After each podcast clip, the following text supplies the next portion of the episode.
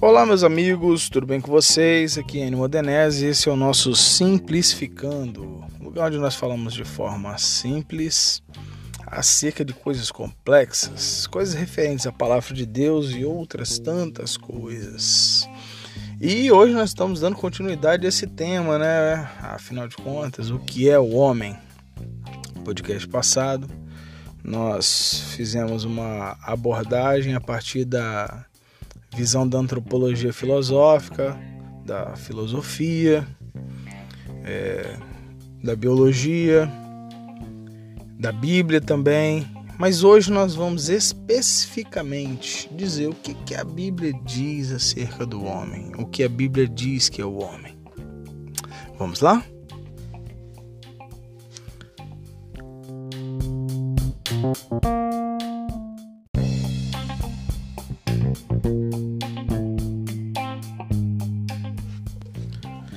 Para começar, logo em Gênesis, Deus disse: Façamos o homem a nossa imagem, conforme a nossa semelhança.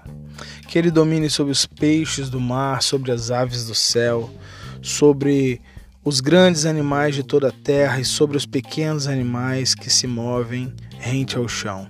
Criou o homem à sua imagem. A imagem de Deus o criou. Homem e mulher os criou.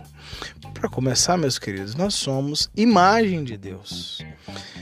Hoje, nesse podcast, eu quero trazer a memória a você acerca de quem nós somos, do que nós somos.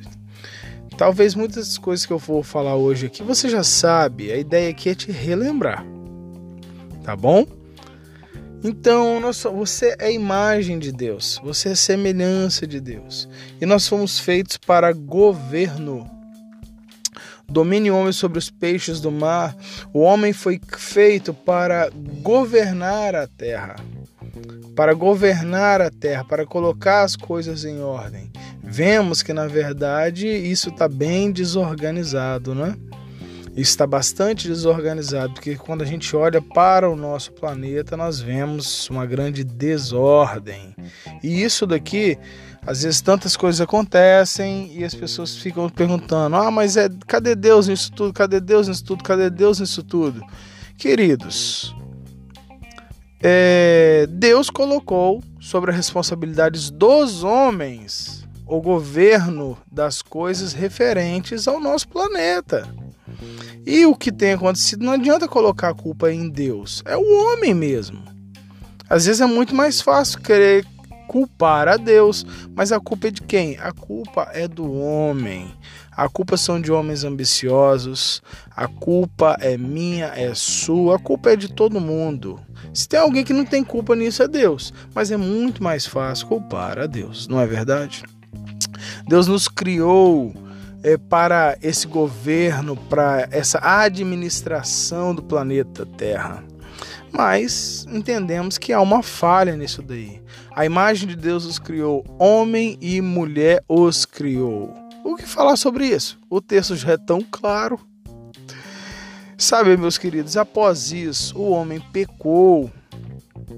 O homem pecou e afastou-se da glória de Deus.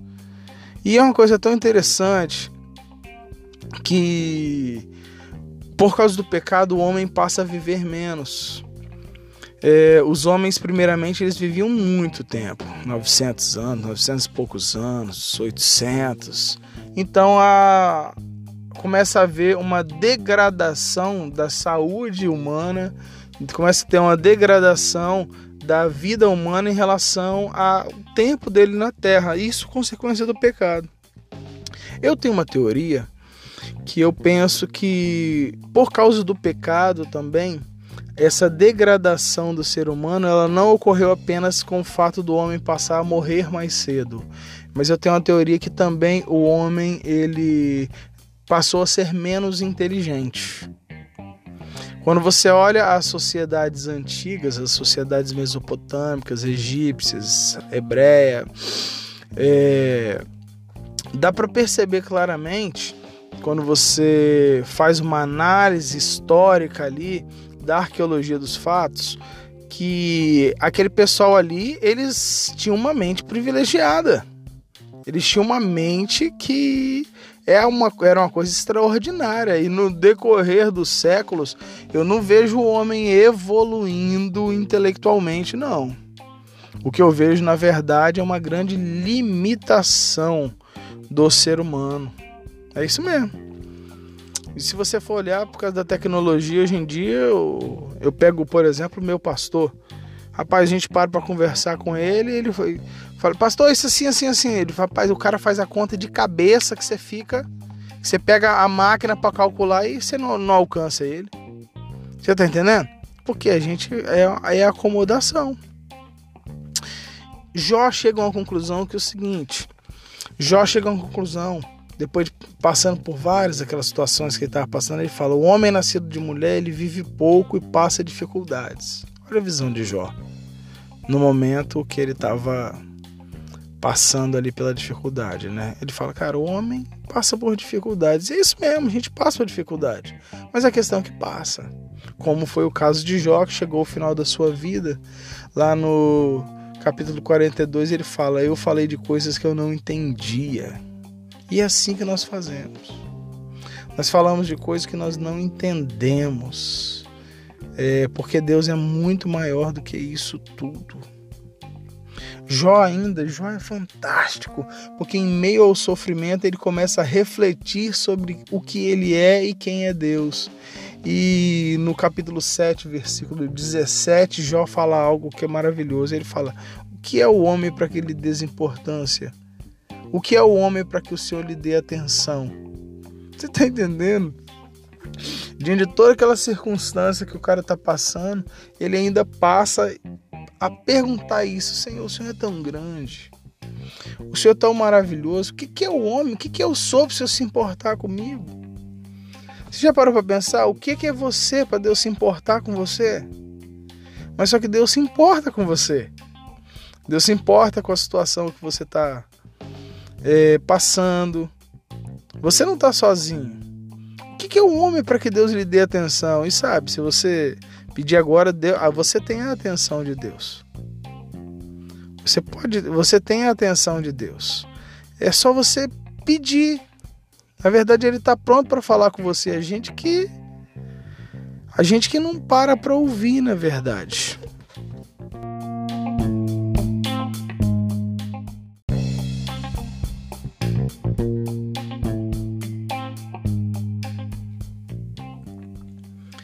Claro que nós não podemos esquecer também daquilo que nós somos, é, como diz Romanos 5,12, que o pecado entrou no mundo por um homem e pelo pecado entrou a morte. E assim aquele processo que eu te falei de degradação do corpo físico, né, da estrutura intelectual do homem também. Assim a morte veio a todos os homens porque todos pecaram. Todos pecaram, desde Adão, nós pecamos. Então nós não podemos esquecer que nós somos falhos, nós somos pecadores. Nós não somos super-homens. Nós somos pessoas falhas. Talvez você esteja muito chateado aí porque você falhou, porque você errou. Meu querido, nós somos pecadores. Que nós não podemos fazer é permanecer da mesma forma como estamos e deixar com que o diabo ele venha brincar com a gente com isso. Lembra que nós somos, cria... nós somos criados por Deus, nós somos a imagem e semelhança de Deus. Deus nos criou sua imagem e semelhança, mesmo que essa semelhança esteja manchada, é... nós não somos qualquer coisa, nós não somos meramente. A, a Bíblia fala que nós somos a coroa da criação. Mas muito mais do que ser coroa da criação, é o que o João diz em João 1,12, que ele fala: Contudo, os que o receberam, que creram no seu nome, deu-lhes o poder de serem chamados, de serem feitos filhos de Deus. Meu querido, ser criado por Deus é muito bom. Ser imagem e semelhança de Deus é muito bom. Mas ser filho, você entender que nós somos filhos de Deus, isso é muito bom. Me perguntaram ontem, assim, depois do podcast, falou: "Tá, Enio, tudo bem, mas você sabe quem você é? Você sabe o que você é?" E a resposta é que sim, eu sei, eu sempre soube quem eu sou. E eu sou filho de Deus. Eu não sou um empregado de Deus. Eu não sou um funcionário de Deus. Eu não sou um, um mero administrador de coisas de Deus. Não, eu sou filho. E Ele me ama como filho. Me vem à mente agora que há uns meses atrás nós estávamos conversando com alguns amigos. E uma das irmãs que estava conversando com a gente era líder de um ministério grande, grande. Deus a usou muito. É, e ela fez grandes coisas na obra do Senhor, grandes coisas. E me chamou muita atenção que chegou um momento, né, que os ciclos ocorrem mesmo, e ela passou o ministério para administração de outra pessoa. Na nossa conversa ali, ela falou comigo uma frase que aquilo ficou tão marcado dentro de mim. Com o olho assim, nossa, eu como se eu eu fecho o olho aqui agora eu consigo ver a, a, o rostinho dela assim e o, o olho cheio de lágrima. Ela olhou para mim e disse: Enio, ele não me usou.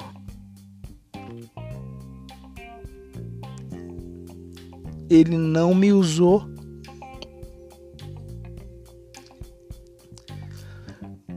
Cara, isso me emociona. Porque não sei se você consegue pegar é, a intensidade que existe essa frase. Ele não me usou. Eu sou filha. E aquilo ali, cara, me marcou tanto, tanto, tanto. A conclusão e a certeza que a pessoa tinha de que ela tinha feito grandes coisas. Deus tinha, ela tinha sido um instrumento nas mãos de Deus para inúmeras coisas e fez coisas maravilhosas. Mas chegar ao final de um ciclo com essa conclusão e falar: Cara, ele não me usou. Eu não sou alguém só que Deus quer usar. Eu não sou só alguém que Deus quer para fazer coisas para Ele. Ah, temos que evangelizar, ganhar as pessoas. Sim, mas eu não sou só alguém que vai trabalhar para Deus. Eu não sou só alguém que Deus quer usar. Eu sou filho. Você é filho. Você é filha. Muito mais importante do que qualquer coisa que você faça para Deus é você. É você. Você é filho e é filha de Deus. Não se esqueça disso. E como filho e filha de Deus, nós precisamos sempre lembrar que nós não precisamos ficar barganhando com o nosso Pai. Tem tantas pessoas que estão tentando fazer barganhas com Deus. Estão querendo fazer trocas com Deus e não precisa. Se nós somos filhos, nós somos herdeiros. Se nós somos herdeiros, nós temos direito, e aquilo que é nosso, Deus fará com que chegue a nós. Nós não precisamos ficar fazendo é, campanhas para fazer trocas com Deus. Eu não estou criticando a ideia da campanha, eu estou criticando a ideia de fazer troca com Deus. Eu estou criticando a ideia de barganhar com Deus. Não precisa, gente. Você é filho. Você é filha. Quando eu abro, quando eu estou na minha casa e o meu filho ele abre a geladeira, abre o armário e pega os biscoitos que ele gosta. E eu brigo muito com ele, porque ele, a gente compra o biscoito que ele gosta. Normalmente o menino gosta daqueles biscoitos mais caros. Né? E a gente compra os biscoitos que ele gosta e aquela velha mania que criança tem de pegar e arrastar o dentinho só no recheio do biscoito recheado e guardando dentro do pacote. Ai, meu Deus do céu. Eu falo, não, rapaz, não tem cabimento isso não, rapaz. Você pode parar com isso. Mas quando meu filho, ele vai lá, pega o biscoito que ele gosta de comer, o iogurte que ele gosta de, de tomar, o que, que ele fez para merecer aquilo? O que, que ele fez? O que, que ele fez demais para mim, para eu, pra eu fazer aquilo ali por ele? Nada. Ele simplesmente é meu filho e acabou. E é só isso, cara. Você parou a pensar que, cara, você simplesmente, é, talvez você não acredite nisso ainda. Mas você simplesmente é filho de Deus e ponto. Abra a geladeira e tome o iogurte. Abra o armário e coma o biscoito. O papai já conquistou para você. Você não precisa fazer trocas com ele. Você não precisa fazer barganhas com ele. Você é filho. Não tem nada que você possa fazer que Deus vai te amar mais. Não tem nada que você possa fazer que Deus vai te amar menos.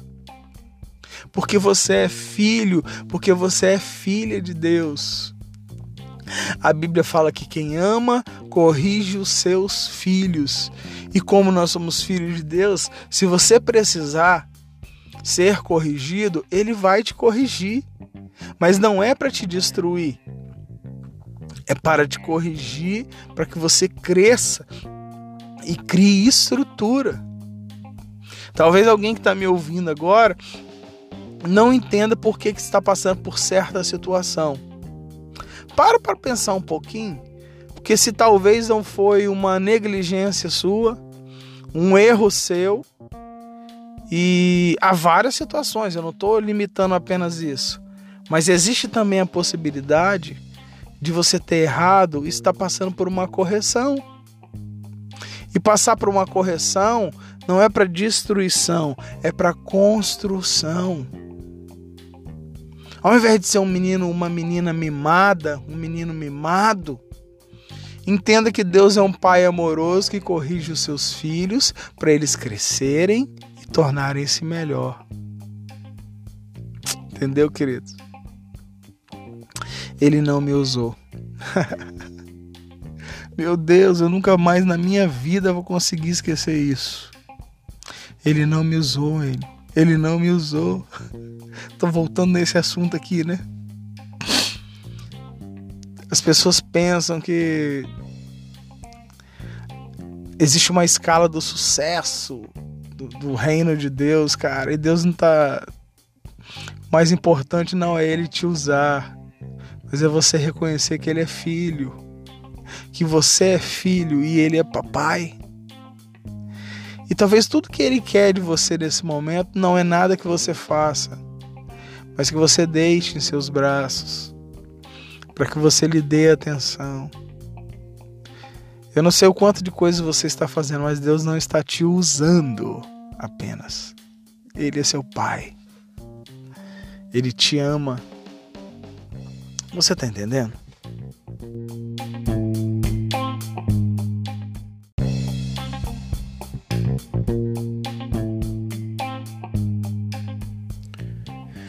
Mas afinal de contas, que negócio é esse que deu-lhes poder de serem feitos filhos de Deus? Vamos entender esse, o que é esse poder de ser feito filho de Deus. Esse poder de ter feito filho de Deus é a ideia de poder legal. Para exemplificar, imagine uma pessoa que vai adotar uma criança. Aí essa, essa criança é, passa lá pela situação de adoção, aí passa em um cartório e um juiz, né? E um juiz que tem o, o poder institucional do Estado, ele tem esse poder e ele autoriza ali que a pessoa seja a partir daquele momento filho da pessoa. Entende? Então deu-lhes o poder de serem feitos filhos de Deus, é que por causa de Jesus Cristo, Jesus Cristo conquistou na cruz o direito legal no cartório do céu.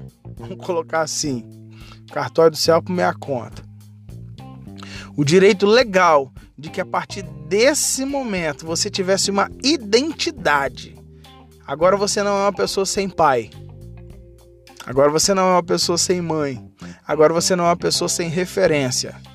Existe um documento, um documento legal, dando poderes para que você seja filho de Deus e dando poderes como filho dá direito ao filho a herança, dá direito aos filhos, ao filho aquilo que aquilo que é do pai.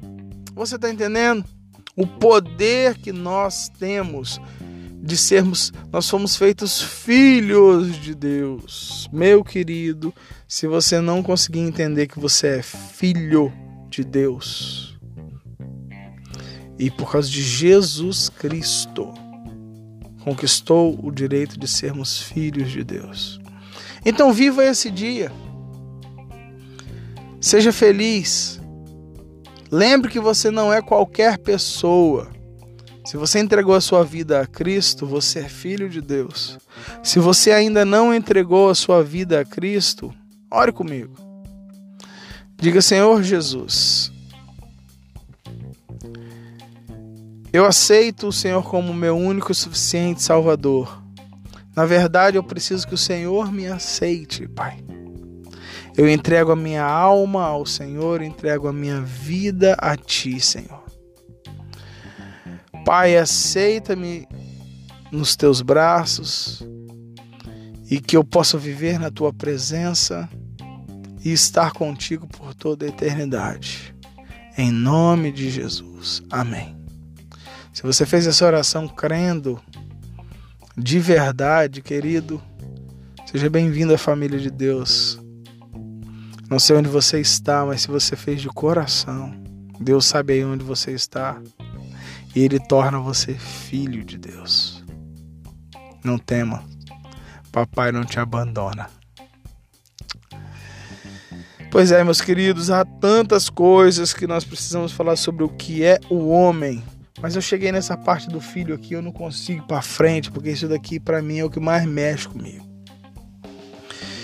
O fato de eu saber quem eu sou e que eu sou filho de Deus. E ser filho de Deus é bom demais. Tá bom? Esse é o nosso Simplificando. Deus os abençoe. Tchau.